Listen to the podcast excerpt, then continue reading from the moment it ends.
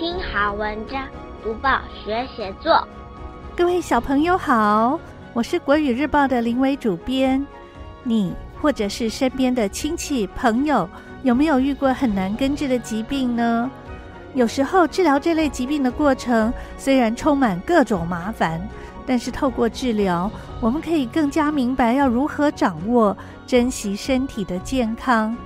今天的小作家刘恩祥是台中市北屯区军工国小五年级的学生，就为我们带来他治疗皮肤过敏的心路历程。我们会介绍这篇很有意义的文章，说明段落重点、赏析。以及治疗的写作技巧。先念这篇文章给大家听。不想再皮痒了。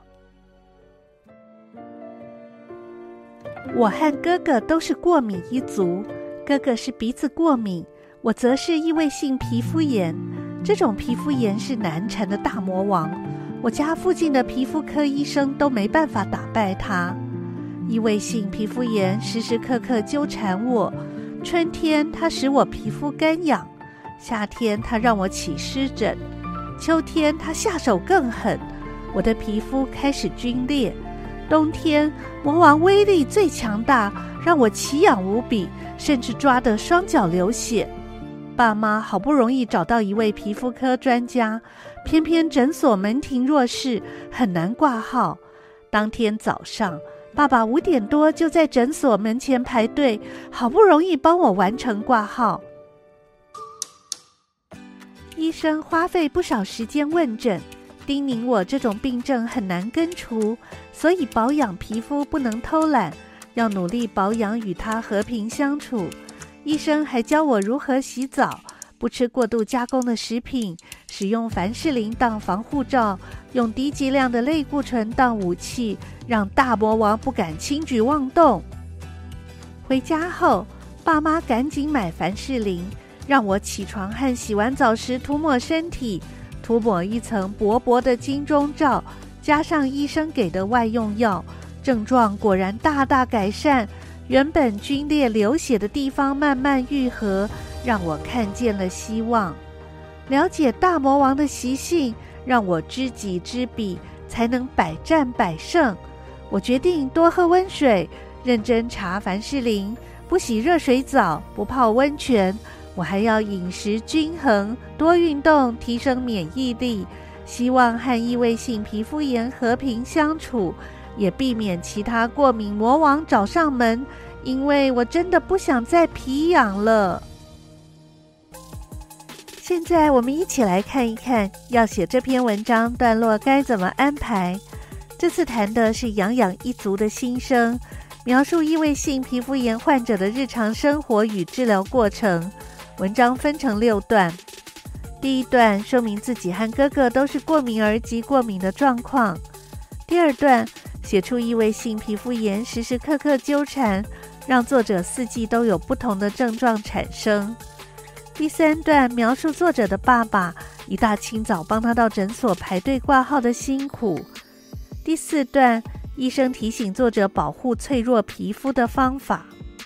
第五段作者乖乖遵循医嘱，情况果然大大改善。最后一段作者信心大增，下定决心要做好皮肤的防护工作，希望能和异位性皮肤炎和平相处。解析完每一段在写什么，现在我们一起来赏析。今天的小作家患了很难完全医治好的疾病——异位性皮肤炎。它让小作家春天时皮肤干痒，夏天起湿疹，秋天时皮肤皲裂，冬天则皮肤奇痒无比，甚至抓得双脚流血。为什么会有异位性皮肤炎呢？国语日报一百零四年一月二十日科学版的专栏，秀美姐姐说身体奥秘，有一篇文章《恐龙皮上身，异位性皮肤炎让人痒到睡不好》，里面告诉了我们答案。文章里提到，发生在皮肤上面的过敏症状就叫异位性皮肤炎。有异位性皮肤炎体质的小朋友，通常是因为皮肤表皮的角质层特别脆弱，容易受到外界刺激而敏感发炎，皮肤因此干燥、脱屑、发痒，甚至看起来黑黑的。但它不是传染病，也不是因为没洗澡，大家千万不要误会哦。如果你有和小作家相同的困扰，记得和小作家一样，设法和异位性皮肤炎做朋友。有哪些好方法呢？既然是过敏引起的疾病，最好要减少对皮肤的刺激，以免破坏皮肤的角质层。因此，不可过度清洁皮肤。洗澡时动作要轻柔，水温不能太高，也不能洗太久。而且洗完澡以后，要趁皮肤还有点湿湿的，赶快涂抹上适合的保湿剂，防止皮肤太干燥。还有在衣着方面，建议穿着宽松的棉质衣服，不宜穿尼龙材质的衣服，还有毛衣。或者是过紧的衣服，以免刺激皮肤。如果在学校上完体育课或玩得满身大汗，汗水可能刺激皮肤，造成瘙痒难耐。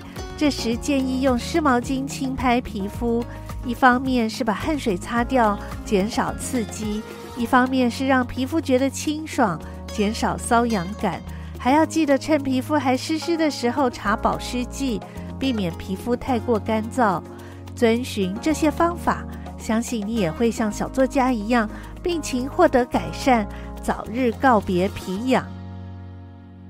多读报，多开窍；早读报，早开窍；天天读报，不怕不开窍。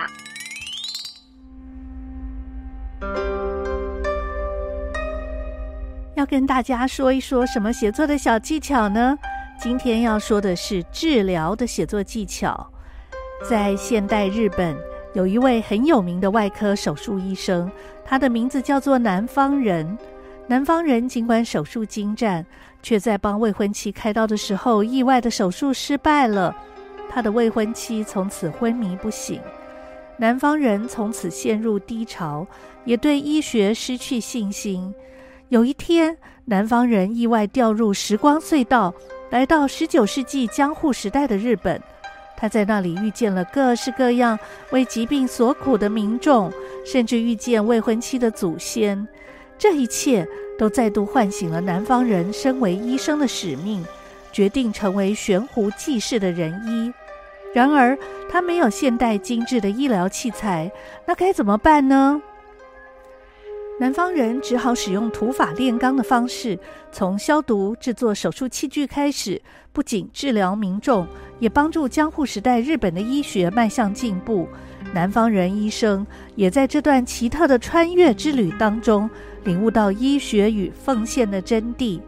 以上是日本相当知名的医疗剧《仁医》的故事。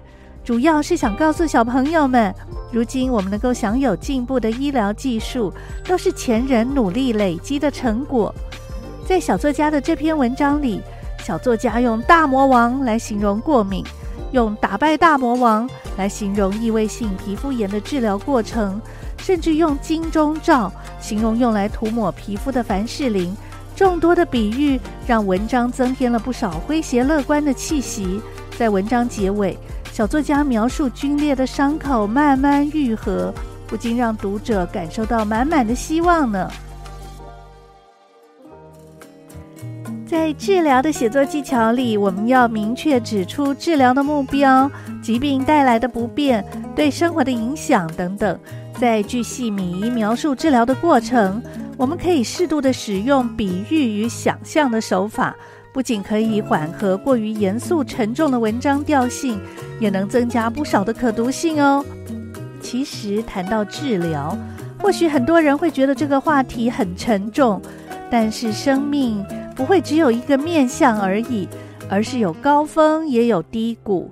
我们不能期望自己永远活在美丽阳光普照的灿烂高峰，因为没有了低谷，也没有办法凸显出高峰的美与壮丽。就像疾病的存在，也恰恰好在提醒我们好好珍惜身体健康的重要性。无论是身处疾病的是自己，或是身边的亲友，都不要忘记透过治疗的过程，珍惜宝贵的生命哦。如果你身体健康，拥有所有幸运的生活与学习条件，那更要珍惜你所拥有的一切。想想前述提到的仁医的故事，如果你拥有足够的能力，是不是可以做一些事情，让我们的世界可以更加的美好呢？小作家在文章当中提到自己抓痒的痛苦，甚至抓得双脚流血，啊，让人听了真的很于心不忍。我来说点别的，转换一下心情吧。我在林良爷爷的《树叶船》这本书里画过一只黑猩猩，它坐在大石头上晒着温暖的太阳，一边抓痒痒。林良爷爷写了一首跟抓痒痒有关的诗。一起来听听看，抓痒痒。黑猩猩坐在石头上，一边抓痒痒，一边晒太阳。黑猩猩，听我讲，撒点爽身粉，一定能止痒。这是林良爷爷和黑猩猩说的玩笑话。真要止痒，爽身粉的本事可能会不够大。分享完树叶船里的抓痒痒。还有小作家写的不想再皮痒了，小朋友可以学习段落重点、文章赏析，还有写作技巧。